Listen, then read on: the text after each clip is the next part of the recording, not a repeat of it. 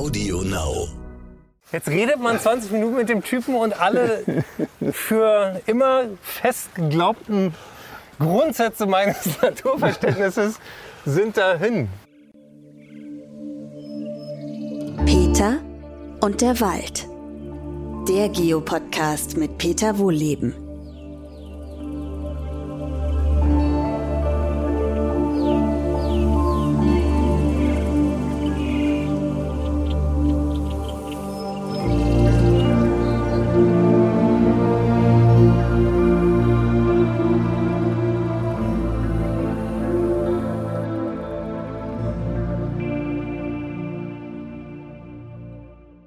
Willkommen zu meinem neuen Podcast. Heute ist mein Gast Eckhard von Hirschhausen von der Stiftung Gesunde Erde, gesunde Menschen. Und wir befinden uns natürlich im Wald, wo sonst, also diesmal nicht im Studio, sondern draußen. Und Eckhard, was ist eigentlich dein schönstes Walderlebnis? Ich ähm, erinnere mich noch als Kind, wie ich mit meinem Vater durch den Grunewald gefahren bin. Da sind wir extra früh aufgestanden, äh, haben uns da äh, die Wildschweine angeschaut und äh, es bricht mir das Herz, wenn ich heute sehe, wie die Fläche, die ich immer sozusagen grün und äh, dicht und gesund in, in der Erinnerung habe, äh, wirklich vor die Hunde geht. Und darüber würde ich gerne von dir mehr erfahren. Wie ernst ist die Diagnose Waldsterben? Weil ich mit 17 schon irgendwie mit saurem Regen Schulreferate gehalten habe und das ist jetzt äh, über 35 Jahre her. Es muss doch in der Zwischenzeit irgendwie Fortschritt gegeben haben und nicht nur Rückschritt. Ja, also ich erinnere mich auch gut dran. Ich habe 1983 angefangen, Forstwirtschaft zu, zu studieren und ich habe gedacht, wenn ich fertig bin, ist der Wald tot. So, das waren damals die Meldungen. Ne? ARD hat dann große Reportagen gebracht, äh, entwaldete Gipfel. Damals in einer sehr, sehr äh, rauen Computeranimation, was, was halt so ging. Ich habe aber wirklich gedacht, also ich bin in vier, fünf Jahren fertig und dann ist der Wald weg. Er ist noch da, ähm, wie jeder sich äh, überzeugen kann bei jedem Spaziergang. Aber äh, das ist in so Wellen gegangen. Also wir haben 1990 einen großen Schock gehabt, große Stürme, Tausende von Quadratkilometern äh, Fichtenplantagen umgefallen und alle haben gesagt, nein, also wir brauchen mehr Laubwälder, wir müssen mehr Natur haben, wir müssen vorsichtiger mit Wald umgehen. Und das hat man dann tatsächlich auch 10, 15 Jahre lang gemacht. Und dann, die Menschheit ist leider vergesslich, ne, Stichwort Klimawandel, da begegnet uns das ja auch jeden Tag, hat man wieder angefangen, die alten Methoden rauszukramen. Und aktuell erleben wir die größten Kahlschläge aller Zeiten in Deutschland. Riesige Kahlschläge über, über äh, zig Quadratkilometer. Und äh, wir erleben, dass Landschaft sich aufheizt, auch durch den Klimawandel natürlich, aber jetzt eben zuerst die Plantagen absterben. Und das gibt ganz, ganz hässliche Bilder. Und der Schaden entsteht nicht durch die absterbenden Bäume, sondern durch den anschließenden Kahlschlag. Und wir stehen jetzt hier an Ich wollte gerade sagen, Fichten, das ist ne? ja auch Peter, Peter und der Wald ist eigentlich ein True Crime Format. das gerade wie Hulle läuft, überall echtes Verbrechen. Und da liegt die erste Leiche in unserem heutigen Krimi. Ja, Was also- ist das für ein Baum? Das ist eine Fichte, da ist jetzt die Krone auch übrigens abgebrochen, sieht man hier. Und die Fichte ist tot. Also ist überall die Haut runtergefallen. Wer hat sie ermordet? Wer hat sie ermordet? Wir, wir gucken uns das hier mal an. Ich nehme mal hier mal so ein Stück Rinde. Und in dieser Rinde sieht man, wie so rein ziseliert äh, Linien, sehr schön symmetrisch. Und deswegen hat man dieses Insekt, was das in der Rinde auch macht, Buchdrucker genannt. Also der druckt keine Bücher, sondern er bringt Fichten um. Ist das das gleiche wie der Borkenkäfer? Das ist einer von vielen Borkenkäferarten. Ach, der Borkenkäfer ist sozusagen ein. Ja. Also der, Bo der Borkenkäfer, wer ist es gewesen? Der Borkenkäfer, Miss Marple. Nein, ähm, der Borkenkäfer, das sind Schwächeparasiten, die hat jede Baumart. Also wie, wie es verschiedene Floharten gibt und Läusearten, so gibt es auch verschiedene Der, der Borkenkäferarten. Fußpilz des Baumes. Ja, das ist sozusagen, wobei Entschuldigung. in dem Fall ist es leider, leider so wie Kretze oder Räudemilben. Ne? Stimmt, die Die unter die sich so Haut ein, gehen. unter die die Haut möchte man sich nicht vorstellen. Nee, und das geht, der, der geht wirklich dem, der Fichte unter die Haut, also der Und riecht die das. kann sich nicht wehren. Ja, also normalerweise schon. Also der Borkenkäfer, der schnuppert so durch die Gegend und denkt, oh Mensch, da ist doch irgendeine Fichte, der, der versagt das Deo, die hat Stress. Die geben dann wirklich Stresssignale ab. Und der Borkenkäfer kann das erschnuppern und sagt, hey, die kann sich wahrscheinlich nicht mehr wehren und bohrt sich ein. So, jetzt gibt es zwei Möglichkeiten. Entweder er hat recht, ne, dann bohrt er sich ein und sagt, hey, das äh, Buffet ist eröffnet und ruft per Lockruf seine anderen Kumpels herbei. Oder äh, die Fichte kann sich doch wehren, drückt einen Harztropfen raus und das war's. Und er wird in ähm, 10 Millionen Jahren als Bernsteinklumpen gefunden, der Borkenkäfer. Aber hier wurde offensichtlich sehr erfolgreich äh, weitergebohrt. Ja, also der legt dann hier ein, so, eine, so eine lange gerade Linie an. Das nennt sich im Fachjargon, also ist nicht meine Erfindung, ich sage es dazu, Rammelkammer.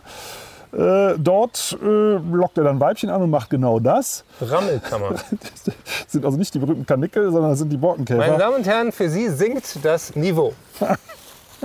Ich dachte, für Sie singt der Borkenkäfer, aber okay, das singt. Ähm, so, die, die paaren sich dann hier und dann legen die in so kleine Nischen Eier ab und dann sieht man so dünne Striche von Ja. dieser Hauptlinie abgehen, die immer breiter werden, weil die Larven, die fressen dann unter der Rinde und werden natürlich immer dicker und brauchen immer mehr Platz, deswegen werden die Linien immer breiter, nach beiden Seiten weg und es gibt so schöne grafische Muster.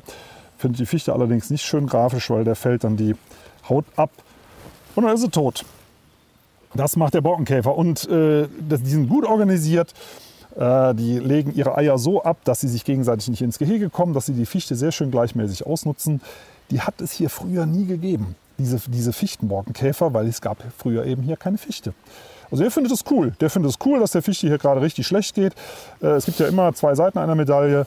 Das sind Insekten und die breiten sich gerade richtig aus. Organisiertes Verbrechen. Wir haben die Spuren entdeckt. Aber was hat das mit uns Menschen zu tun? Was hat das mit der Klimakrise zu tun?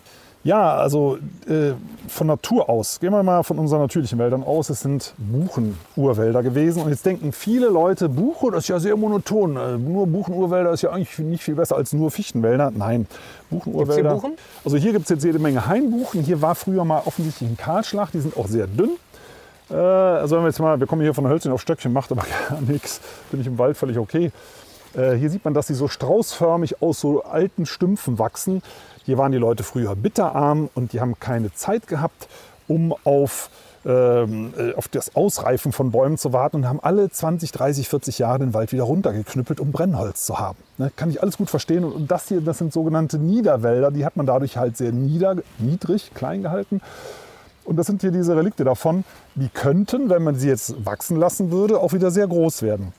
Und deswegen sind, lange Rede, kurzer Sinn, Buche kann das nicht gut wieder austreiben aus Stümpfen. Das kann Hainbuche sehr gut, das kann Eiche sehr gut. Und deswegen sind diese alten Brennholzwälder meistens Eiche, Hainbuche. Und das haben wir hier auch. Also alte Buchen haben wir hier keine. Buchenurwälder sind aus Dutzenden Baumarten zusammengesetzt. Äh, sehr, sehr, sehr artenreich. Und was wir eben hier jetzt in Teilen sehen, das sind Plantagen. Fichtenplantagen. Für diese ja. Kreatur können wir nichts mehr tun. Für diese Kreatur können wir gar nichts mehr tun, aber es ist wertvolle Biomasse.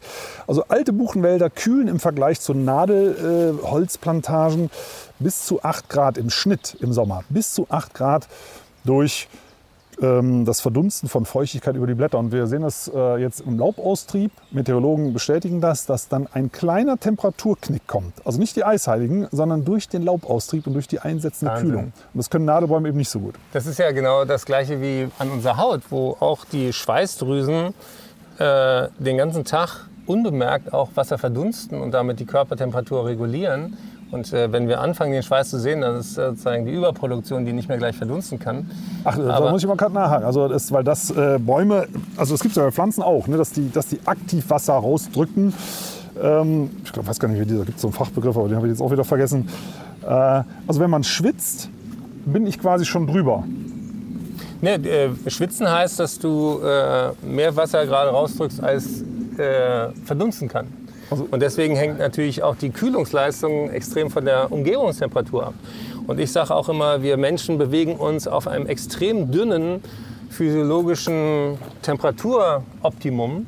Also wir haben diese 37 Grad, aber 41 Grad ist das Ende von jedem Fieberthermometer weltweit. Warum? Weil 42 Grad heißt, deine Eiweißstoffe verändern sich, die denaturieren. Die, äh, wenn du ein rohes Ei in, in 42 Grad warmes Wasser tust, dann wird es irgendwann hart und wenn es abkühlt, wird es nie wieder weich. Ich finde, das ist so ein einleuchtendes Beispiel für Irreversibilität, für Veränderungen, die nicht mehr zurückzudrehen sind. Und wir vergessen, dass wir Menschen eben sehr, sehr empfindlich sind, gerade unser Hirn, für Temperaturerhöhungen. Und deswegen die Frage an dich als Waldexperten, wo liegt denn eigentlich das Temperaturoptimum für Bäume? Sind die auch äh, durch die Klimakrise sozusagen in ihrer Grundfunktion und ihrer Existenz gefährdet? Also sie sind gefährdet, wir wissen aber nicht ab wann.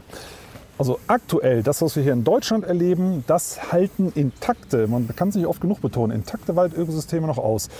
weil die Bäume nicht wandern können. Das wissen Bäume ja schon seit Hunderten von Millionen Jahren. Weglaufen gibt es nicht. Das gilt ja für alle Pflanzen. Und wenn sich Bedingungen ändern, dann ändern Bäume die einfach zurück. Das können wir nicht. Wir arbeiten ja noch dran, klappt aber irgendwie nicht. Das heißt, wenn es denen zu warm wird, dann kühlen die. Wenn es denen zu trocken wird, erzeugen die aktiv Regenwolken. Es gibt tolle Untersuchungen, dass dann Kohlenwasserstoffe ausgestoßen werden, an denen sich Wassermoleküle äh, anlagern und so weiter und so fort. Also das, Bäume können das Lokalklima aktiv verändern. Und zwar im Bereich, also im Extremfall im Vergleich zu einer Stadt bis zu 15 Grad im Schnitt. Das ist über Satellitenbeobachtungen gemessen worden. Jetzt kommen wir gerade zu deinem, was ich sehr faszinierend finde, diese, die Geschichte mit dem Ei zurück.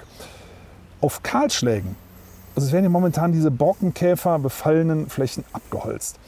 Und auch tote Bäume werfen Schatten, auch tote Bäume speichern Wasser und kühlen. Und wenn man die abholzt, dann heizen sich die Bodenflächen auf. Und das hat jetzt, letztes Jahr haben das Studierende mal gemessen, auf dem Kahlschlag bei Treuenbrietzen, bis zu 63 Grad äh, ist es da heiß geworden auf der Oberfläche. Das heißt, wenn ich gerade mit dem Spiegeleier, das frage ich mich nämlich immer, da hätte man Spiegeleier braten können, oder? Wahnsinn. Was ist denn das hier Tolles? ja, wir, wir, sehen hier gerade einen, äh, einen Farn, der sich hier ausrollt. Ja, welcher, welcher ist es, kann ich jetzt momentan nicht sehen, weil der noch zusammengerollt ist. Der entrollt sich. Das, das, das wird hier so ein Farnwedel. Cool. Sieht aus wie so ein, wie so ein Bischofsstab, der aus, aus dem Boden guckt. Ja. Wo wir uns ja alle einig sind, ähm, da muss man vielleicht mal äh, kurz zurückgreifen, woher wir uns kennen. Äh, wir haben uns kennengelernt, auch über das Engagement für Scientists for Future, für Fridays for Future. Ja. Und ähm, was ich so faszinierend finde, wenn man so im Wald unterwegs ist, alle reden darüber, was fossile Energie eigentlich ist. Und wenn man das einmal zurückverfolgt hier mit so einem Fahren, kommt ja alle fossile Energie eigentlich aus Pflanzen. Ja. Und damit letzten Endes aus der Sonne. Das heißt, was wir immer gerade verbrennen, ist Millionen Jahre alte gespeicherte Sonnenenergie. Ja, genau. Und äh, wir machen im Moment den Fehler, dass wir denken, wenn wir heutige Pflanzen verbrennen, wäre das besser. Dass es natürlich nicht ist, weil das CO2 ist ja natürlich genauso in der Luft. Ne, bloß weil die nachwachsen, heißt es nicht, dass sie das eins zu eins wieder rausfischen. Jetzt Natürlich machen wir nicht meine Pelletheizung madig. Ja, oh, oh, du hast eine Pelletheizung. Ich habe hab ja. dafür extra eine Ölheizung. Okay, dann äh, mache ich die mal ganz schnell madig. Das geht, ich hatte mir nämlich auch eine eingebaut und wieder ausgebaut. Ähm, weil es die Erzählung geht, ich hacke einen Baum ab, verbrenne den, als Pellet zum Beispiel, und dann wächst an der Stelle ja ein neuer nach, der nimmt das alles wieder auf. So, das ist eine Wette auf die Zukunft, weil häufig klappt das nicht mehr durch den Klimawandel. Weil wenn ich einen Baum abhacke, wird der Wald heißer, der wird trockener, seine Kühlfunktion klappt nicht mehr so richtig. Und wenn wir Pech haben, bricht der dann zusammen. Oder es stammt gar von einem Kahlschlag. Eben habe ich mal die maximal 63 Grad Bodentemperatur erwähnt. Ich pflanze Bäume nach und die verbrennen. Gerade sieht man das überall live und in Farbe, dass diese Aufforstung nicht mehr funktionieren. Und es kommt noch was anderes dazu. Der Baum, den ich abgesägt habe, der ist im Schnitt in Deutschland maximal 78 Jahre alt. Der könnte aber 500 Jahre alt werden. Das heißt, der hätte größer werden können. Und je größer ein Baum ist, desto schneller speichert er Kohlenstoff.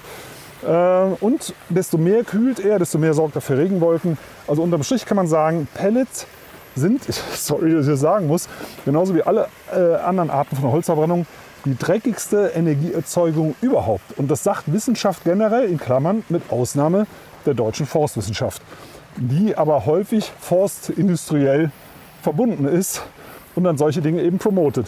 Das ist schade, das tut mir, tut mir wirklich leid, dass ich dir das sagen muss.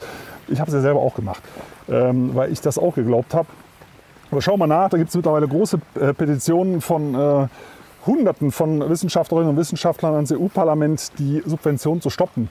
Und Pellets werden ja nicht als Ersatz für Öl genommen, sondern man überlegt ja, mache ich eine Wärmepumpe oder eine Pelletheizung. Also Pellets ersetzen streng genommen Solarenergie. Das ist das. Ne? Wir bauen auch Solar und auch eine Wärmepumpe, ja. versprochen.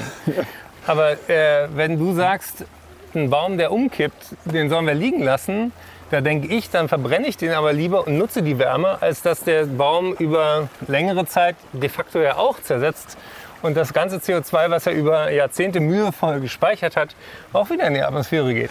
Genau, auch das erzählt uns Forstwissenschaft und auch das stimmt nicht. Dazu oh Mann! Dazu gibt es ja, gibt's ja schöne Untersuchungen. Äh, dass Jetzt redet man 20 Minuten mit dem Typen und alle für immer fest geglaubten Grundsätze meines Naturverständnisses sind dahin. Also bevor ich das jetzt mit der Pelletheizung bzw. dem verrottenden Holz erkläre, mal zur äh, Ehrenrettung, auch für alle, die jetzt zuschauen und zuhören.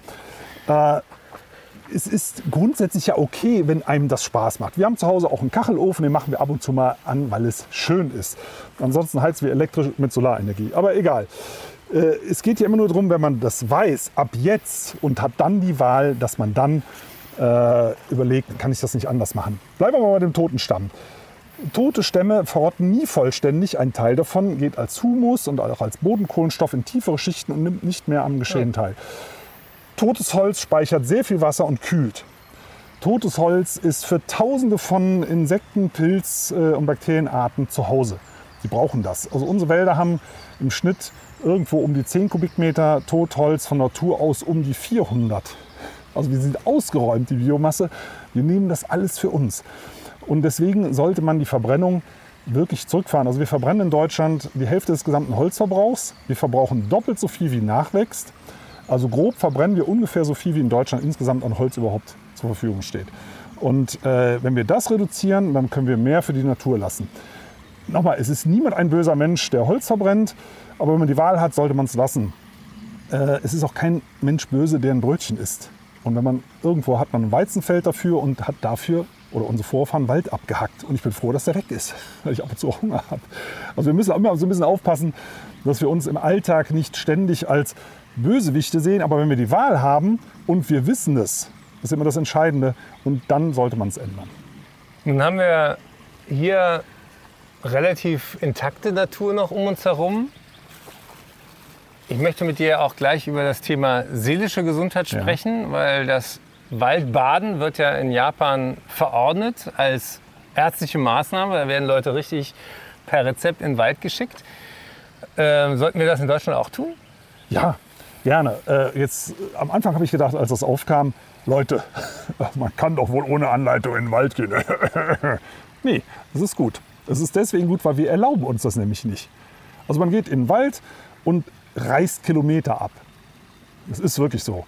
Also neulich haben wir mal einen Waldspaziergang mit der Familie gemacht, da haben wir getrödelt und es kam mir echt schon komisch vor, obwohl ich das ja selber immer propagiere, langsam zu machen. Und unter Anleitung, wenn da eine Waldbademeisterin, Therapeutin, wie auch immer man sich dann nennen möchte, äh, oder Therapeut dabei ist, dann sagt man, okay, das ist jetzt so, die Gruppe macht das, ich lege mich mal unter den Baum. Ja, es lacht ja auch keiner, das darf man auch. Aber das haben wir ja auch schon zweimal gemacht, dass wir uns einfach in eine Wiese oder unter einen Baum ins Laub gelegt haben. Das, das kann ist, sehr schön sein. Das, das ist sehr schön. Ähm, und bei den meisten Leuten läuft dann so ein Film ab, ey, da können vielleicht auch Spinnen kommen oder sonst irgendwas. Nein, das ist schön. Das ist schön. Das, das macht Menschen, machen das seit 300.000 Jahren. Die haben das bloß in den letzten, sagen wir mal, 50 Jahren vergessen. Und Waldbaden, also ich bin ein absoluter Fan davon mittlerweile, äh, dass man das nutzt. Und du bist ja der Experte dafür. Ich kann dir nur sagen, ich habe gehört, dass das gut sein soll, weil, ich reiche gerne weiter, weil äh, das den Blutdruck senkt, ist vor allen Dingen äh, auch das Grün ist für die Seele total gut. Es gibt äh, eine klassische Studie, glaube ich, schon aus den 60er Jahren, dass PatientInnen, wenn sie auf ein, äh, Grün schauen, weniger Schmerzmittel brauchen. Und immer noch sind Krankenhäuser voller weißer Farbe, als wüsste das da keiner, als weiß das da niemand. Und ähm, was die Psychologen sagen, ist, dass Wald uns deswegen so beruhigt, weil wir einerseits Abwechslung haben, aber gleichzeitig in einem bestimmten Spektrum an Überraschungen bleiben. Das heißt, wir können uns auf eine tiefe Art und Weise entspannen, wie viele andere Dinge uns hm. äh, nicht entspannen. Da ist auch ein schönes kleines Bächlein, das rauscht vor uns hin. Aber ich würde glauben, für unser Waldbad gibt es noch eine bessere Stelle als diese hier, weil ich sehe natürlich hier auch äh, sind schwere Geräte gefahren. Was, äh, was macht das mit dem Waldboden? Also die schweren Geräte, die verdichten den Waldboden. Der Waldboden ist ja wie so ein lockerer Schwamm. Also so ein echter Urwaldboden, da kannst du reintauchen mit den, mit den Händen. Wenn eine Maschine drüber gefahren ist, wird der wie Beton. Und da läuft kein Wasser mehr rein. Das heißt, er speichert auch kaum noch was. Und das ist für die Bäume extrem gefährlich. Gerade für unsere Laubbäume. Übrigens, hier ist sogar eine Buche. Vorhin haben wir eine gesucht. Hier steht eine. Diese hier vorne am Weg hier. Mhm. Die Buchen und die Eichen, dahinter steht übrigens auch eine Eiche. Das ist wie bestellt hier. Die trinken Winterniederschläge. Die brauchen, das weiß man noch nicht lange, das ist eine Forschung, glaube ich, der ETH Zürich. dass die die Winterniederschläge brauchen, nicht die Sommerniederschläge. Und wir alle gucken ja immer drauf, der Sommer war trocken, oh je, wie geht's im Wald? Nein, die Frage ist, war der Winter trocken oder nicht? Wir hören mal gerade irgendeine Maschine rumbollern, ne? aber das passt ja jetzt zum Thema. Jetzt fährt so eine Maschine hier drüber, fährt den Bäumen den Tank platt und anschließend speichert der Boden teilweise nur noch 5% des Wassers. Also der ganze Winterniederschlag läuft runter in so ein schönes, süßes, rauschendes Bächlein. Und dann kommt der trockene Sommer und dann ziehen die Bäume nichts mehr. Da ist nichts mehr da. Und dann können die vertrocknen. Und dann sagt die Forstindustrie, ach guck mal, Buche, Eiche, die schaffen es auch nicht mehr. Dann lass uns doch mal irgendwelche anderen Baumarten einführen. Und ich sage nur, fahrt denen nicht ständig über die Füße. Wir finden ein romantischeres Plätzchen für unser Waldbad und sind gleich wieder für Sie da.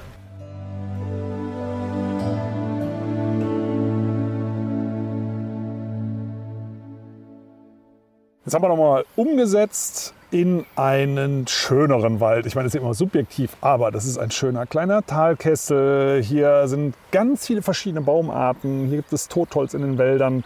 Also ich finde, man merkt auch, hier kommt gerade so ein kühler Wind äh, aus dem Bachtal raus. Das liegt nicht nur an dem Bach, sondern an den Pflanzen, die jetzt hier ordentlich Wasser verdunsten. Also hier ist die Welt noch in Ordnung. Wie wichtig ist denn diese Kühlfunktion des Waldes? Die ist extrem wichtig, vor allem für die Bäume. Also die machen das ja nicht für uns. Äh, die mögen keine großen Temperaturschwankungen und wenn es wärmer wird, dann kühlen die sich durch Schwitzen runter und äh, können es unter Umständen eben sogar regnen lassen. Also erstmal Wolken aufziehen, ne, dann ist man quasi unter dem Sonnenschirm und wenn das nicht reicht, dann noch mehr und dann regnet es irgendwann auch rein. Gibt es tolle aktuelle Forschung dazu und wir profitieren halt davon. Also ich glaube, unser Fokus sollte viel mehr auf diese Ökosystemfunktion gehen als nur Bäume sind CO2-Speicher. Also sind sie ja nicht, die speichern nur Kohlenstoff, aber das ist jetzt Gründenkackerei. Ähm, Können wir uns hier hinsetzen? in den Schatten? Ja, Was Schatten dieser äh, uralten Weimutskiefer. Das ist natürlich auch ein, ein importierter Nadelbaum, aber das muss man mit der Ehrenleitung dazu sagen. Die können ja auch nichts dafür und schön sind sie trotzdem. Ne? Das ist schön weich hier. Schön moosig. Diese Kühlfunktion vom Wald, die habe ich von dir gelernt und die erinnert mich daran, dass die Bäume im Prinzip das leisten, was die Schweißdrüsen für die Haut leisten, nämlich die Verdunstungskälte. Und äh, ich mache ja inzwischen in der ARD Wissen vor acht Erde und da hatten wir auch eine Folge, die mir sehr zum Denken gebracht hat. Äh, Sven Plöger hat mich drauf gebracht, der sagte nämlich auch, wir denken immer, der Regenwald steht da, wo es viel regnet, weil da viel wächst und in Wirklichkeit ist es genau umgekehrt, da wo viel Wald ist, entstehen viele von diesen Terpenen, diese äh. Kristallisationspunkte für den Wasserdampf, da gibt es viel Verdunstung und deswegen regnet es da viel. Und wenn der Regenwald weg ist, ist auch der Regen weg. Und diese Zusammenhänge, finde ich, sind viel zu wenig bekannt. Kannst du uns noch mehr darüber erzählen? Wie, wie schnell ist auch diese Kühlfunktion vom Wald kaputt? Also wie schnell das geht, das hat Alexander von Humboldt 1831 aufgeschrieben. Der ist durch Asien gereist, durch Südamerika und hat festgestellt, überall da, wo Menschen Wald absägen, wird es trocken und äh, wird es auch sehr warm. Also das geht sofort. Kann übrigens jeder und jede, die jetzt zuhört und zuschaut, ausprobieren beim nächsten Waldspaziergang. Geht mal aus einem dichten Wald auf einen Kahlschlag. Der Kahlschlag ist relativ schnell passiert, innerhalb von ein, zwei Tagen. Und dann wird es dort sofort um Minimum 10 Grad heißer. Und die Bodentemperatur um bis zu 25 Grad. Sofort. Also diese Umstellung, äh, Wald weg, äh, Lokalklima anders, wirklich von einem Tag auf den anderen.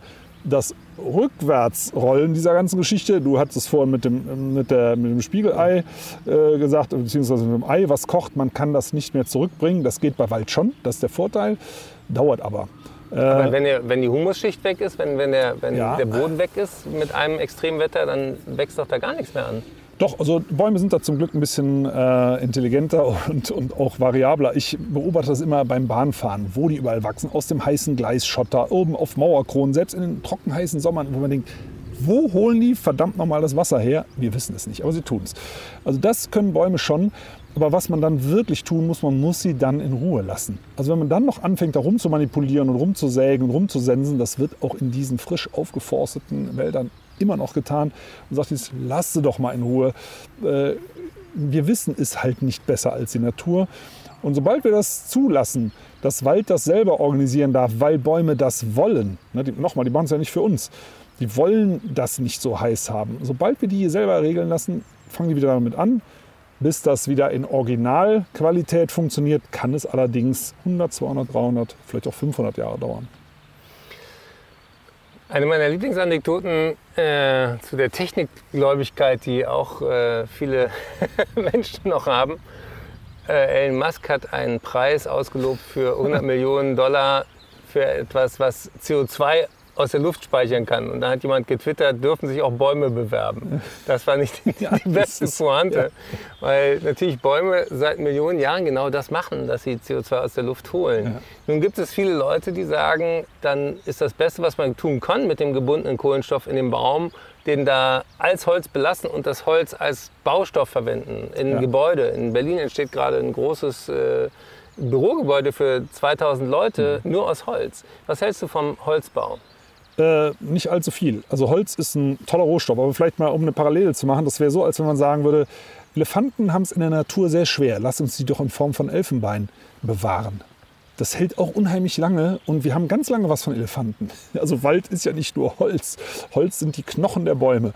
Und wenn wir das absägen, dann kühlen sie nicht mehr, dann bilden sie keine Wolken mehr und sie speichern auch kein CO2 mehr, beziehungsweise Kohlenstoff, weil sie sind ja dann tot das, was in den Knochen steckt, das ist statistisch gesehen 33 Jahre lang im Wirtschaftskreislauf, dann wird es verbrannt, inklusive Hausbau. Also Häuser halten in der Regel ein bisschen länger, aber äh, mit Büchern, Möbeln, Häuserbau in maximal 33 Jahren im Schnitt, dann wird das Zeug wieder als Müll verbrannt. Äh, und vor allem der Baum, der dort abgesägt worden ist, der wäre ja weitergewachsen. Der hätte ja nicht aufgehört. Das war ja nicht die Wahl, entweder du endest als Balken äh, oder du, äh, du bist jetzt tot, sondern der wäre jahrhundertelang weitergewachsen und hätte immer mehr CO2 eingespeichert. Also von daher, Holz, ein wunderschöner Rohstoff, kann man auch in Maßen nutzen, aber nicht als Klimaschutzmaßnahme. Haben wir denn weltweit genug Wald? Nein. Also wir haben ja jetzt schon in Deutschland zwei Drittel der Landschaft ohne Wald. Man denkt immer, wir haben so viel Wald, wir haben fast so viel Tierfutterflächen im Übrigen wie Wald. Man sich den Luxus gönnen wir uns einfach und sagen, na, lass mal den Wald am Amazonas erhalten zum Beispiel. Da ist das richtig gut. Und die Leute dort sagen, mach's doch selber. Und äh, das ist genau richtig. Also wir haben viel zu wenig Wald und Wald schrumpft. Jetzt liest man ab und zu Berichte, dass die Waldfläche doch wächst. Hm, stimmt, auf dem Papier. Also wenn ich Wald abhacke und mache eine Plantage, ist das immer noch Wald. Äh, wenn ich eine Wiese aufforste mit äh, Eukalyptus in den Tropen oder bei uns eben mit Fichte, Kiefer, Douglasie, ist das Wald. Aber tatsächlich ist es eine Holzplantage. Also echter Wald mit Zehntausenden von Arten, der schrumpft weltweit in erschreckendem Tempo. Und wir müssen uns eigentlich in erster Linie darum kümmern, das zu stoppen. Und dann können wir uns überlegen, wie können wir Flächen äh, renaturieren. Wenn man so viel weiß wie du, da könnte man doch auch jedem Baum eigentlich nur fragen, wenn ich mich aufknüpfen will, weil ich das alles nicht mehr aushalte, hält der Ast. Ja, das wäre natürlich jetzt ganz schlecht. Ich sage, und die Bäume haben auch nichts davon, wenn wir depressiv werden. Das finden die gar nicht gut, äh, weil wir können äh, Bäume nur unterstützen, wenn wir optimistisch sind. Ne? Wenn wir auch mit guter Laune rangehen. Ja, und auch wenn wir uns was gönnen. Wir dürfen das Leben übrigens auch genießen. Ja, das ist erlaubt. Tatsache. Nur, wenn es geht, nicht auf Kosten von anderen. Das ist ja die Kunst bei der Sache. Und ich gucke mir Bäume an und gucke, was die noch drauf haben. Also die können es noch. Nur solange wir denken, wir können es besser als die Bäume, klappt es nicht. Aber wenn wir lernen, also Bäume können viele Sachen übrigens nicht. Bäume schreiben keine Bücher, Bäume ähm, können keine Flugzeuge bauen, keine Computers, können die und brauchen die nicht. Da sind wir schon besser.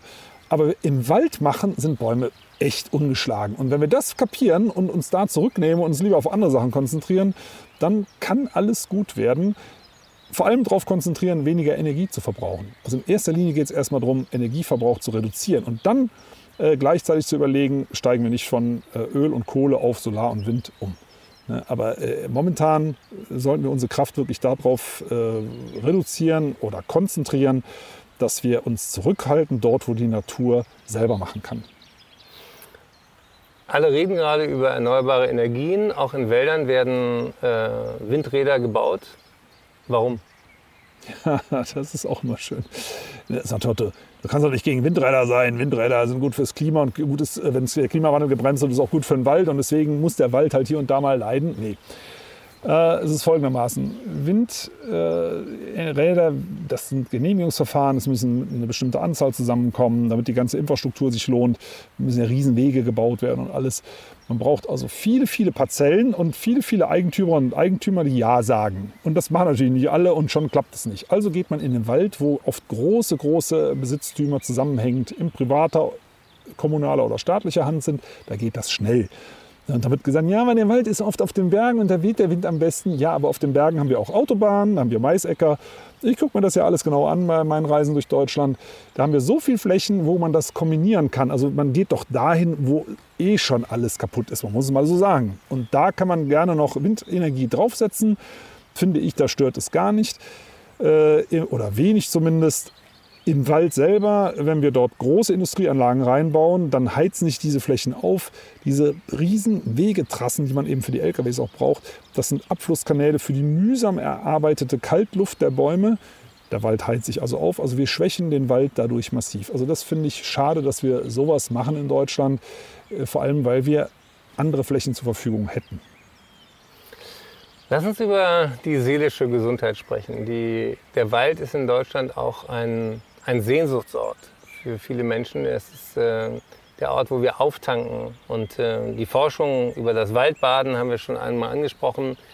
Äh, viele Dinge, die die Bäume ausdünsten, tun auch dem Immunsystem gut, der Lunge gut und, und, und. Solange der Wald gesund ist, tut er unserer Gesundheit Gutes. Weiß man etwas darüber, ob ein krankender oder sterbender Wald auch den Menschen schädigen kann? Also das ist noch nicht gut erforscht. Ich werde das auch oft gefragt. Was ist das eigentlich? Äh, Laubwald müsste es doch gut sein. In einem Nadelwald, der krank ist, der muss, der dünstet Stresssignale aus, definitiv. Äh, wie wirkt sich das aus? Das weiß ich nicht. Ich persönlich glaube aber, aber das wäre noch zu erforschen, dass es da Zusammenhänge gibt. Denn warum reagieren wir denn überhaupt so auf den Wald? Äh, meine Meinung ist, evolutionär macht Wald Sinn, weil wir können auch Holz gewinnen, äh, unser Essen kochen, da kann das, kann das Gehirn wachsen und so weiter. Da gibt es ja Zusammenhänge. Wir vertragen, glaube ich, auch Holzrauch deutlich besser als Frühmenschen, genetisch äh, äh, gesehen, äh, um ein Vielfaches besser. Also da gibt es eine Kombination. Feuer, Holz, Wald, Mensch. Und dass wir intuitiv Lebensräume beurteilen können müssen, wo man gut leben kann, äh, ich glaube, das ist eine Überlebensstrategie. Wir übersetzen das mit, ah, hier ist schön, ne, mit der Blutdruck sinkt. Oder ja, ich kann mich hier entspannen. Ah ja, okay, wieder 10. Was, was sind das für Einheiten? Millimeter HG. Ach Gottchen, ist das. Quecksilbersäule. Okay, also wieder 10 Millimeter HG äh, Quecksilbersäule weniger. Wir sagen einfach, oh, schön hier. Das ist, glaube ich, einfach auszudrücken. Und ich, das denke ich, also wir, dass wir gute Lebensräume intuitiv beurteilen können. Und wenn die sich so verschlechtern, also Fichtenplantage, Borkenkäfereien, Kahlschlag anschließend, ich glaube nicht, dass der Blutdruck so sinkt, aber das müssten wir zweimal irgendwann mal ausprobieren. Das müssen wir ja. verabreden und mal durchmessen.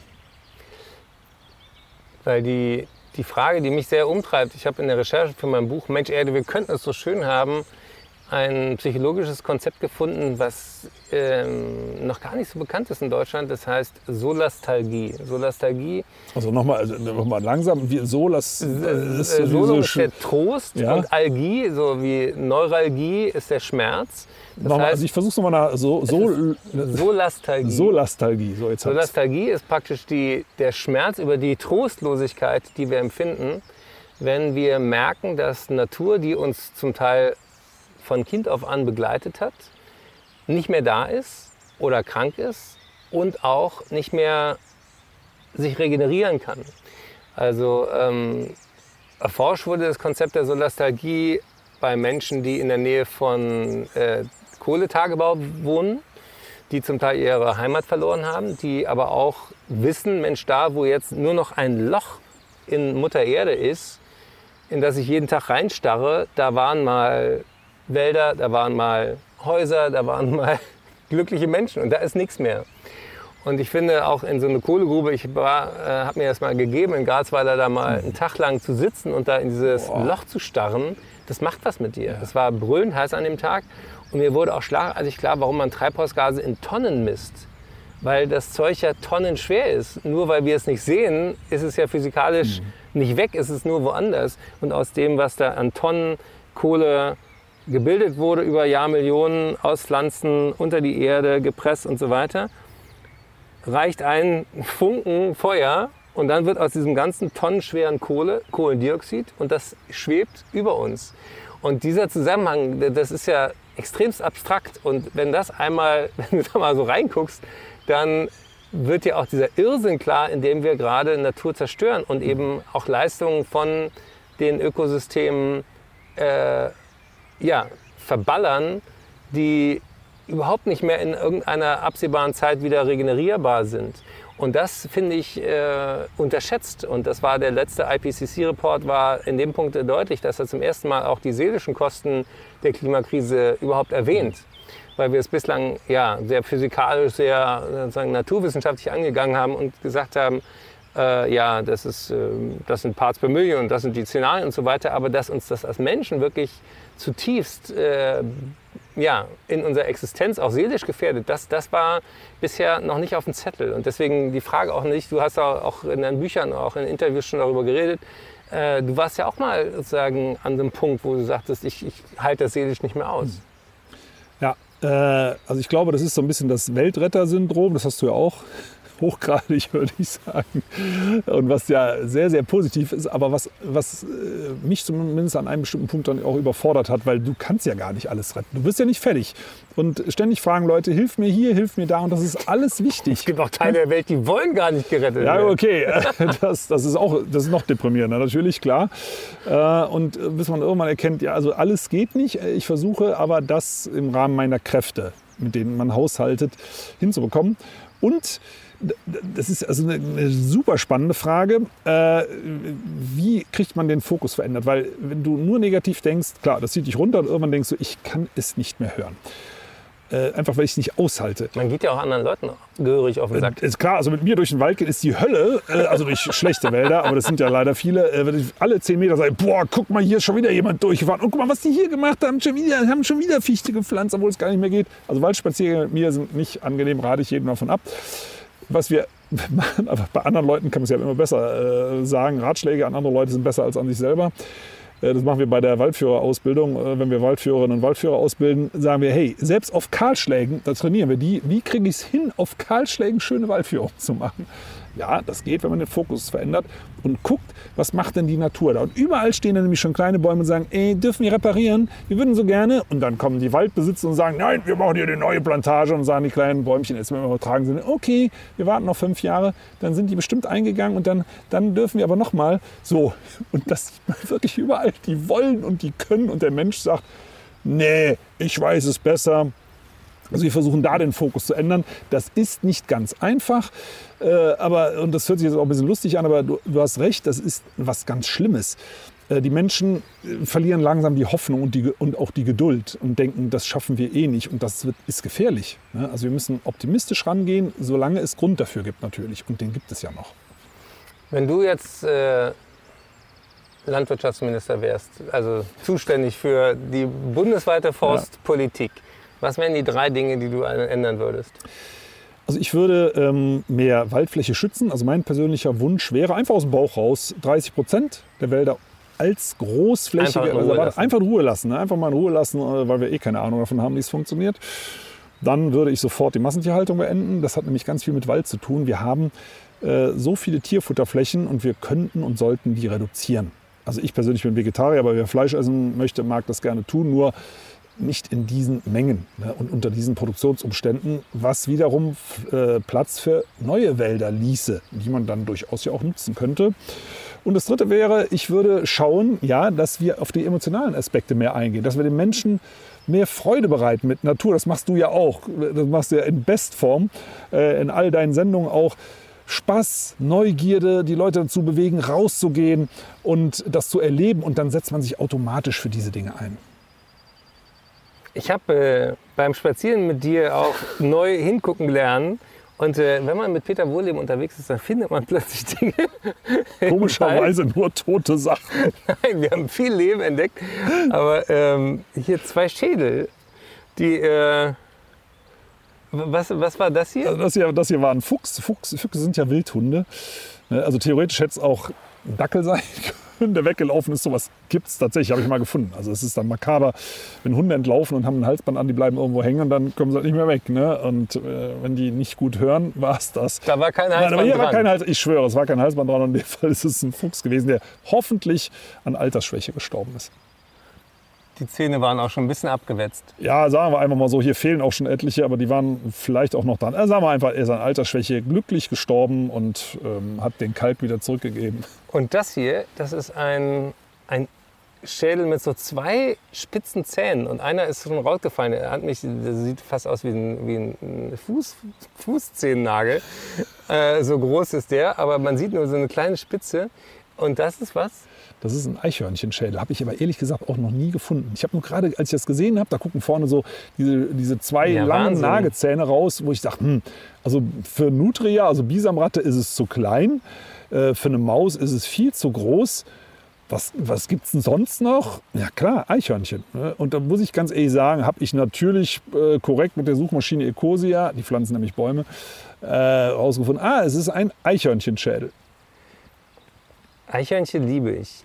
Irgendwie machen die mir Spaß also beim Zugucken, weil die, äh, die stehen ja auch dem Ruf, dass sie immer mehr sammeln, als sie brauchen. Das, das äh, kenne ich auch. Ich habe allein für dieses Gespräch sehr viele Studien wieder gesammelt, aber immerhin nur digital, nicht ausgedruckt. Ich wusste, mit Peter Wohleben ähm, wird es ein spannendes Gespräch. Und äh, dann verstecken Eichhörnchen auch ihre Schätze und vergessen manchmal auch, wo die sind. Auch das kenne ich sehr gut von mir. Ich habe bei meinem letzten Umzug Kisten entdeckt, die waren von dem Umzug von vor dem davor. Und ich weiß nicht, was drin ist, aber es muss sich um sehr wertvolle Dinge handeln, sonst hätte ich die nicht so lange aufgehoben. Ja, also ähnlich geht es Eichhörnchen auch. Übrigens der Hinweis noch, manche Leute sagen, oh, da sind schwarze Eichhörnchen bei uns, sollen wir die totschlagen? Also wirklich so Sachen gibt es. Das ist bestimmt eine invasive Art. Nein, die haben einfach eine andere Modevorstellung, die kleiden sich halt gerne in dunkel. Es gibt halt rote, es gibt äh, fast schwarze Varianten und alles dazwischen. Also liebe Leute, bitte nicht auf Eichhörnchen schlagen, bloß weil die auf andere Farben stehen. Ein Plädoyer für die Diversität im Tierreich, im Menschenreich und auch für, wenn ich so einen Schädel in der Hand halte, ich komme mir gerade so ein bisschen vor wie Hamlet. So äh, sein oder nicht sein. Die letzte Frage an den großen Peter Wohleben. Wie wichtig ist auch das Akzeptieren von Kreisläufen, von Endlichkeit, von unserer eigenen Sterblichkeit, um weniger Ressourcen zu verballern? Das ist ganz, ganz wichtig. Das ist meine, meine persönliche Lieblingsfrage ist, äh, was wollen Sie im Leben alles erreichen? Also wenn ich das selber gefragt werde, ich sage, ich möchte erreichen, dass ich mit 90 auf mein Leben zurückblicke und sage, ganz gut gemacht. Das, das reicht. Und dann ist es eben nicht die Frage, wie viel Geld habe ich verdient, äh, wie viel Quadratmeter Wald habe ich geschützt, sondern war es ein glückliches Leben, sodass ich mit mir selber zufrieden bin. Äh, das wäre mein Ziel. Und wo würdest du sagen, auf einer Skala von 1 bis 10 bist du im Moment? Also im Moment würde ich sagen, bin ich so bei 7,5. Und du? Ich bin ja, glaube ich, ein Tick jünger als du. Ja. Also ich bin irgendwo zwischen 6 und 7,5, glaube Na ich. gut, also würde ich mal sagen, Ich bin gerade in einer produktiven Unzufriedenheit mit, äh, mit mir, mit der Welt und mit der großen Frage, welche Rolle wir haben, auch weil dieses Jahrzehnt ja, so verdammt kurz ist.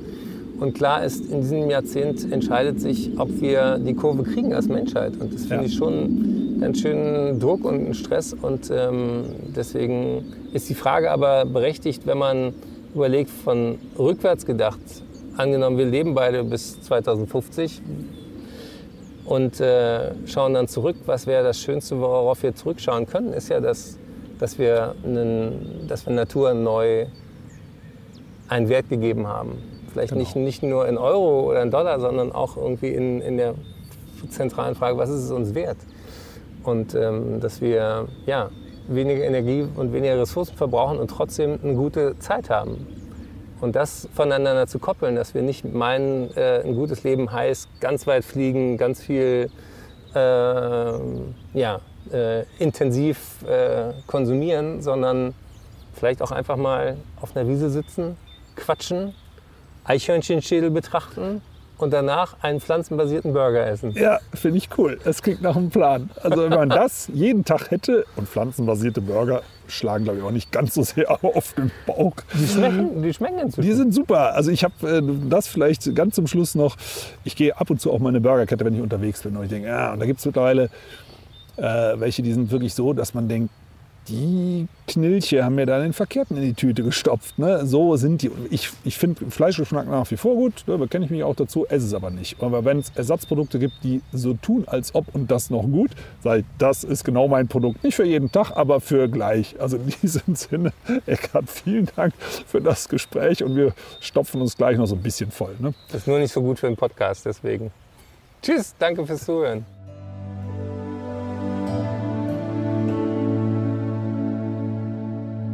Schön, dass ihr zugehört habt. Vielen Dank.